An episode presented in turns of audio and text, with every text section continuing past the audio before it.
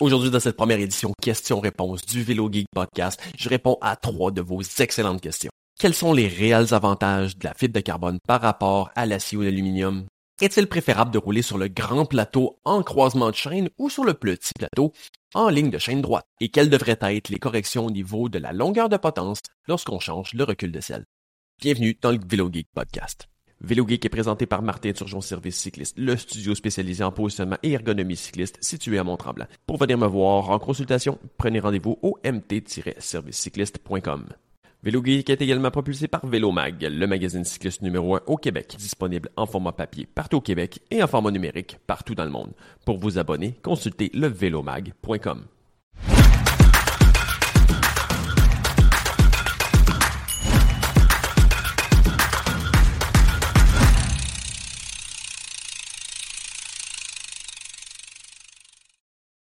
Bienvenue dans cet épisode de questions-réponses. Bon, pour ceux qui me suivent déjà depuis un certain temps sur YouTube, ben oui, c'est un peu une continuité finalement d'un concept que je fais déjà depuis quand même un bon moment de répondre à vos questions.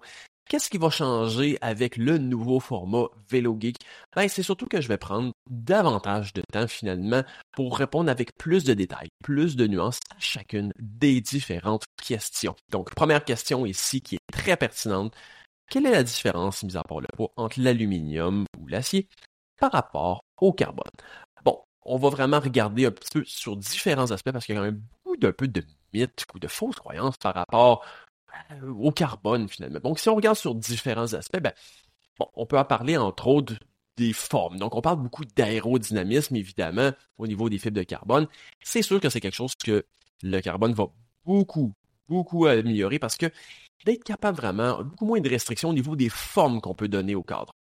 C'est-à-dire qu'on peut vraiment jouer avec des formes très aérodynamiques à des, oui, on peut dire que des câbles de carbone, c'est quand même plus dispendieux, mais à la base, faire un équivalent avec des formes équivalentes à un cadre aéro en carbone et de le faire en acier ou en aluminium, non seulement le poids serait beaucoup plus grand, mais le coût aussi pourrait être potentiellement beaucoup plus élevé. Parce qu'avec des métaux, faire des formes aussi complexes, aussi précises, aussi profilées, euh, demande souvent un peu plus un coulage qui peut être beaucoup plus dispendieux, en plus d'être beaucoup plus lourd. Donc, vraiment, la fibre de carbone permet beaucoup plus de liberté au niveau du design, des formes des tubes et de tout l'ensemble.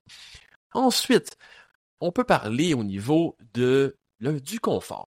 Certaines personnes vont dire, c'est un peu un mythe dans un sens que le carbone serait mieux pour absorber les vibrations, serait plus confortable. Donc, à la base, je peux dire non, pas vraiment.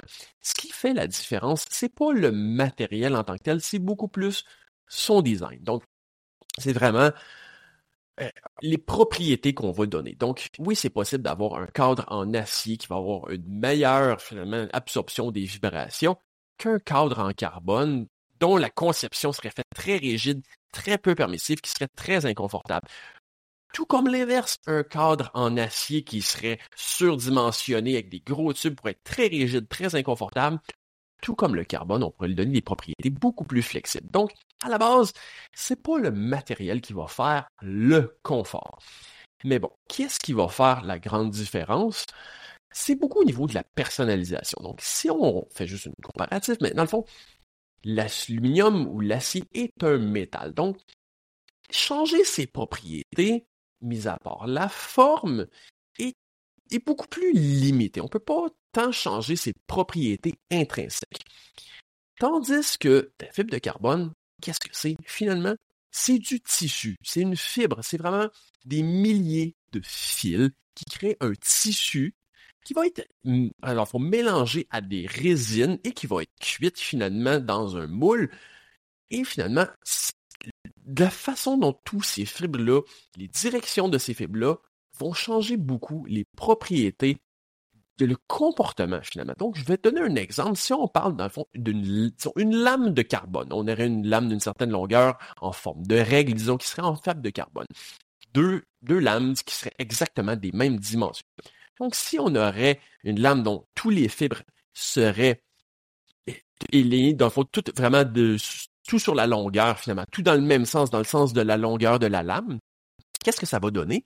Ça va donner une lame qui serait très rigide en flexion, mais si on donne en torsion, qui serait beaucoup plus malléable, beaucoup plus flexible. Mais si on prenait une lame d'exactement la même dimension, mais avec un tressage de fibres finalement euh, à 90, donc vraiment tressé, plutôt que linéaire, ben, pour les mêmes dimensions, le même poids et tout ça, les propriétés ne seraient pas le même. C'est-à-dire qu'en tressage, on aurait quelque chose qui serait plus flexible justement sur la longueur, donc une flexion plus molle, mais qui en torsion serait beaucoup plus rigide. Donc c'est de là que la fibre de carbone va être beaucoup plus personnalisable dans ses propriétés. Donc non seulement ses formes, mais aussi ses propriétés. Donc on peut rajouter vraiment plus de flexion à, une différente, à différents endroits, plus de rigidité à l'autre, plus de rigidité torsionnelle où ce que c'est où ce qu'on en aurait plus besoin, plus de rigidité longitudinale, comme un exemple. Si on prend justement au niveau du pédalier, ben souvent, ça va être des fibres qui vont être beaucoup plus stressées. Tandis que si on a des fibres plus linéaires, ce serait plus, mettons, dans le milieu des tubes. Donc, vraiment, on va aller chercher beaucoup plus de personnalisation pour vraiment adapter beaucoup plus, optimiser. Donc, on a beaucoup plus, dans le fond, de marge de manœuvre, plus de liberté au niveau de la construction, de la fabrication, pour y donner des propriétés qui vont être beaucoup plus, sur un, spectre, dans le fond, de propriétés beaucoup plus large. Après ça aussi, c'est sûr qu'on peut parler de la solidité. Donc ça, c'est peut-être un autre mythe qui est autour de la fibre de carbone, qui est à dire que les câbles de carbone sont beaucoup plus fragiles. Donc encore là, j'aurais tendance à dire que ça, c'est un mythe. Un peu comme bien des choses, dans le fond, c'est de la façon qu'on les construit qui va faire la solidité et non pas directement qu'est-ce qui va être utilisé comme matériel. Je vais donner un exemple. Si on prend, on a beaucoup de ça ici, au Québec, au Canada, des bâtons de hockey c'est quelque chose qui reçoit des grands impacts à haute vélocité, à grande force sur des endroits très concentrés, et pourtant sont en fibre de carbone et sont très, très, très solides. Donc, et si on prend même en Formule 1, les châssis et même les cellules de survie des voitures de Formule 1, c'est fait pour encaisser des impacts à plus de 300 km heure. C'est même par balle, donc très, très, très solide. Donc non, on peut pas dire que c'est parce que c'est de la fibre de carbone que c'est fragile. La fragilité vient beaucoup plus, justement, des propriétés qu'on va lui donner au niveau de sa fabrication. Donc, pourquoi certains cadres en carbone vont peut-être être plus fragiles que d'autres? Mais ben, c'est souvent, en fait, quand on veut aller chercher un cadre plus, plus haut de gamme, qu'on veut vraiment optimiser, d'aller le poids le plus bas possible, ben, à à force d'enlever, d'enlever, d'enlever de la matière, c'est là que la fragilité devient plus grande. Et aussi, finalement, bon, si on compare justement avec euh, l'acier, les bris seront pas les mêmes non plus. C'est-à-dire que quand on a de l'acier ou de l'aluminium et qu'on a un impact, souvent, ben, il va y avoir un peu une édentation, il va avoir une déformation du métal qui va être plus progressive. Tandis que la fibre de carbone, finalement, ne va pas se déformer, mais si on arrive au point de rupture, justement, va avoir une rupture qui va être plus violente finalement. Donc vraiment, son, point de cassure n'est pas dans une progression linéaire. C'est vraiment très très violent finalement. Donc tout est parfait. Il ne va pas avoir, c'est pas contrairement à de l'acier ou de l'aluminium qui peut ramollir avec le temps après avoir plié, déplié. Elle garde ses mêmes propriétés jusqu'à ce qu'on arrive justement à un point de rupture où c'est que là, la cassure va être plus drastique. Contrairement à de l'acier ou de l'aluminium, où finalement il peut avoir quelque chose qui va être plus linéaire, donc plus progressif. Deuxième question. Vaut-il mieux croiser la chaîne, grand plateau, grand pignon, mais perdre à cause des frottements dus au croisement de chaîne, ou bien passer sur le petit plateau, mais perdre en rendement par le fait que la chaîne tord plus dû au fait que le plateau est plus petit? Donc, pour contextualiser la question, oui, on parle un peu de deux, deux forces de résistance qui peuvent s'opposer, c'est-à-dire que oui, plus la chaîne va être droite, donc moins en croisement de chaîne, moins il va y avoir de friction, dans le fond, en raison de la torsion de la chaîne. Mais en contrepartie aussi, plus la chaîne fait le tour d'un grand plateau ou d'un grand pignon, plus la flexion, dans le fond, du point de pivot de la chaîne est petit, donc moins il y a de friction. Plus on utilise des grands plateaux, moins il y a de friction au niveau du point de pivot de la chaîne. Donc, où se situe la balance entre prioriser d'être en croisement de chaîne ou de prioriser justement de réduire la flexion au niveau des points de pivot? Ben, c'est un exemple qu'on va voir beaucoup justement, entre autres justement chez les coureurs pro. Vous donner un exemple. Pour ceux qui utilisent des très gros plateaux, des 58, 60 dents, pas parce que avec un 53 dents, il, suffirait pas. Non, il pourrait rouler avec un 53 dents et avec le 11e ou 12, 11, 12 dents à l'arrière, il y aurait un rapport suffisant pour leurs besoins. Pourquoi aller vers des plus gros plateaux? Ben, c'est justement d'aller avec un plus gros plateau pour réduire la friction, le point de flexion de la chaîne et de rouler sur justement un plus gros pignon à l'arrière. Mais là, la question est lequel il serait mieux de prioriser quand on est un peu dans l'entre-deux, qu'on serait sur le gros plateau, mais en très fort croisement de chaîne. Ben, j'ai trouvé justement des tests indépendants où qui ont calculé ça. Et disons, je vous donne un exemple, sur 250 watts, euh, qui ont utilisé justement 250, 250 watts de résistance qui vont avoir donné à la machine, ils vont mesurer les pertes euh, des pertes mécaniques reliées à ça. Donc, s'il faisait en croisement, c'est-à-dire sur le petit plateau et le plus petit pignon en arrière, donc dans ce cas-là, ce serait sur le plateau 39 dents en arrière et 11 pignons en arrière, on parlait d'environ 15 watts au niveau des pertes par friction générées. Si à l'inverse, on faisait juste monter sur le deuxième, dans le, fond, le plus grand plateau, mais d'un rapport équivalent, qu'est-ce qu'on gagnait en termes de réduction de la friction? Ben, c'est 5 à 6 watts de gain, tout simplement de, trouver le même rapport, mais sur le gros plateau. Donc, définitivement que si on est en croisement petit-petit, de monter sur le deuxième plateau, c'est quand même très significatif comme gain. Mais si il faisait le test inverse, c'est-à-dire sur le grand plateau, et les petits, les, les, dans le les gros pignons en arrière, qui, dans l'occurrence, là, serait un 32 dents, ben, la différence était seulement, dans le fond, de 1 watt de plus que d'avoir la ligne de chaîne plus droite pour le même ratio. Donc, définitivement, d'être en croisement de chaîne sur le grand plateau est plus avantageux qu'un croisement de chaîne sur le petit plateau et que finalement, on peut se rendre très loin en croisement de chaîne sur le grand plateau avant d'atteindre un état de friction qui serait aussi grand finalement que d'être sur le petit plateau, mais avec une ligne de chaîne plus droite. Donc oui, d'un point de vue friction et performance, c'est définitivement mieux de rester le plus possible sur le grand plateau. Certains tests ont montré justement qu'on pouvait se rendre juste pratiquement le dernier ou l'avant-dernier pignon avant que ça devienne moins avantageux.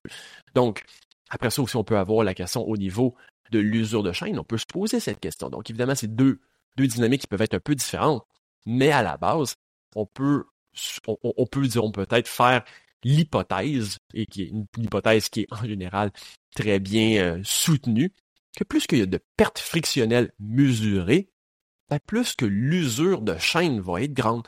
Donc, évidemment, tout comme je parlais de, de lubrifiants d'autres qualités, c'est aussi, dans le fond, un avantage, non seulement au niveau de la performance, mais au niveau d'une usure de chaîne qui va être moins rapide. Dernière question. Tu répètes souvent qu'avancer la selle amène plus de pression sur les mains.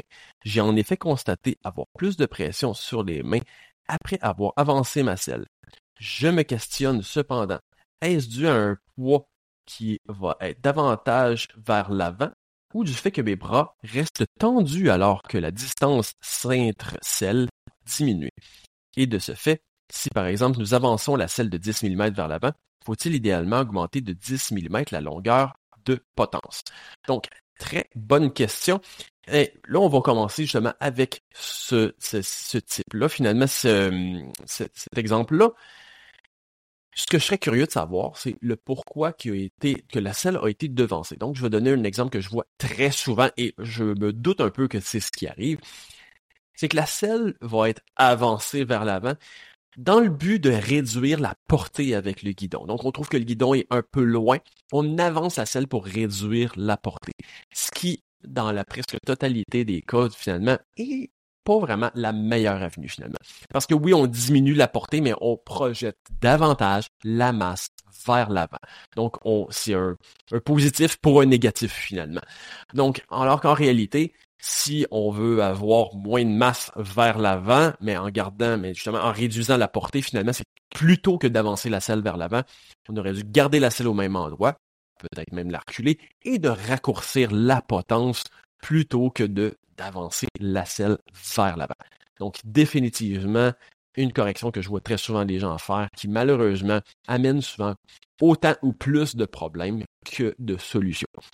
Mais bon, si on compare justement, est-ce que normalement on devrait avancer, si on, a, si on bouge avec le recul de selle, est-ce qu'on devrait typiquement garder d'avancer, allonger la potence ou reculer la potence en fonction? Ben, si la portée avec le guidon est bonne, définitivement. C'est de là que si on est une personne, disons, qui aurait trop de masse sur les mains, est-ce que c'est le principal aspect qu'on veut améliorer? Donc oui, de reculer la selle vers l'arrière peut aider. Sauf qu'en contrepartie, si on augmente la portée avec le guidon, on crée d'autres problèmes aussi. Donc oui, si on recule la selle, on va essayer de mettre une potence plus courte en même temps pour garder le même niveau de, de distance avec le guidon. En contrepartie aussi, si on veut avancer la selle vers l'avant, disons pour adopter une position plus aérodynamique, comme les pros, euh, comme les coureurs justement. Le but étant, justement, c'est pas d'un point de vue biomécanique, oui, ça projette beaucoup plus de masse vers l'avant, mais le but est plus d'une question aérodynamique, c'est-à-dire de pouvoir amener le haut du corps plus bas, plus vers l'avant, sans trop fermer l'angle c'est une, c'est la façon donc justement d'aller chercher une position plus agressive qui amène beaucoup plus de masse vers l'avant.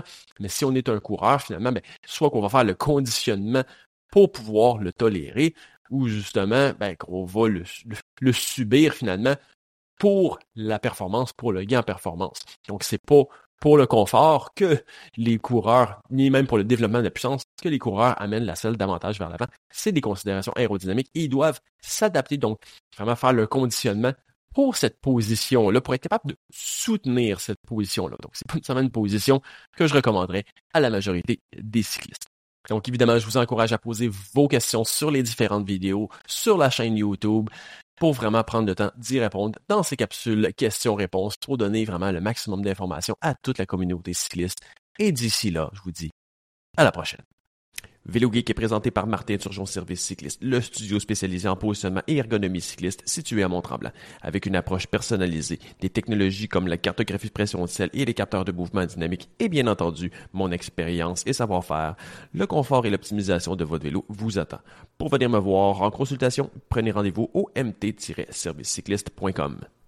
Vélo Geek est également propulsé par Vélomag, le magazine cycliste numéro 1 au Québec. Guide d'achat, bande d'essai, guide d'activité, voyage, nutrition, entraînement, trucs de pro, Vélomag aborde le vélo sous tous ses angles. Disponible en format papier partout au Québec et en format numérique partout dans le monde. Pour vous abonner, consultez levelomag.com.